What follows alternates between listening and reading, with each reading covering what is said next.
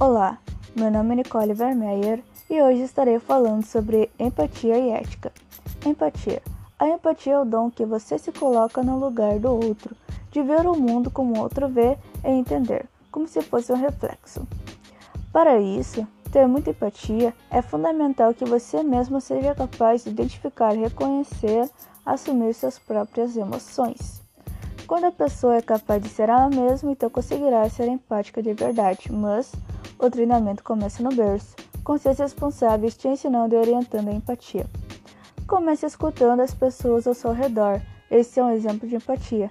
Sempre tente surgir ao máximo para as pessoas se espelharem em você. Ética. A ética é uma área de conhecimento que tem como objetivo a investigação de ações humanas e seus princípios.